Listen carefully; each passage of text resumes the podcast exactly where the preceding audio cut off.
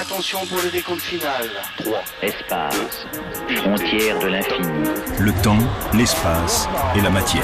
Décollage. L'actualité spatiale sur France Bleu Occitanie pour cette nouvelle année 2024.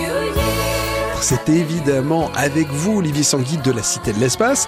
Bonjour et bonne année. Oui, bonjour et meilleurs vœux à tous. On va commencer avec les Émirats Arabes Unis parce qu'ils sont entrés dans la danse et ils font désormais partie euh, des projets lunaires.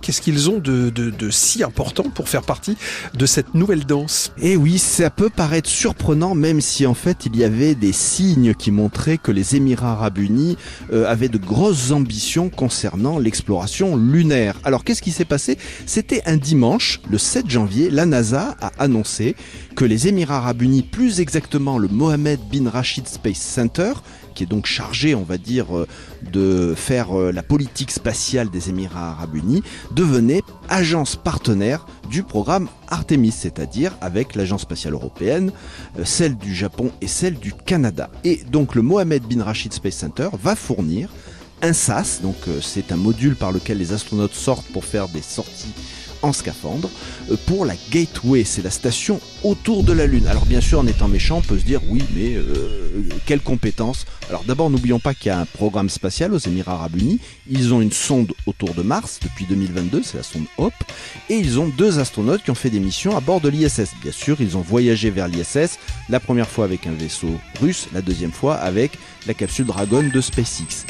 Mais depuis 2021, on parle d'un partenariat éventuel avec Boeing. Donc Boeing, firme américaine, fabriquerait le module avec la participation du Mohammed bin Rashid Space Center. Voilà, mais attention, ça c'est des rumeurs, ça n'a pas été confirmé. En tout cas, ce qu'on sait, c'est que le SAS est prévu pour 2030 et qu'en échange, il y aura un astronaute des Émirats Arabes Unis qui fera une mission à bord de la station Gateway. Ils mangent un peu à tous les râteliers, les Émirats Arabes Unis, parce que c'est les seuls qui sont côté États-Unis, mais aussi côté Chine. Exactement, c'est-à-dire que euh, là on voit l'empreinte géopolitique euh, des programmes lunaires. Les Émirats Arabes Unis ont été parmi les premiers pays à signer les accords Artemis. C'est pas le programme. Les accords Artemis, en gros, euh, c'est un document dans lequel les pays disent bon, bah quand on va faire de l'exploration, notamment lunaire, il y a un ensemble de bonnes pratiques qui sont celles-ci, notamment entraide, partage des données scientifiques, etc. On en a déjà parlé. Mais les Émirats Arabes Unis ont également signé pour participer à ILRS, International Lunar Research Station, autrement dit le programme lunaire, robotique et habité de la Chine. Donc, eh bien, euh, ce pays est le seul signataire, partenaire des deux programmes, le programme lunaire côté chinois et le programme lunaire côté américain. Alors ça va être très intéressant parce que ben, les États-Unis posent de sérieuses conditions, voire même on va dire plutôt des interdictions d'export de technologies américaines vers la Chine. Donc il y a un jeu géopolitique euh, très très intéressant.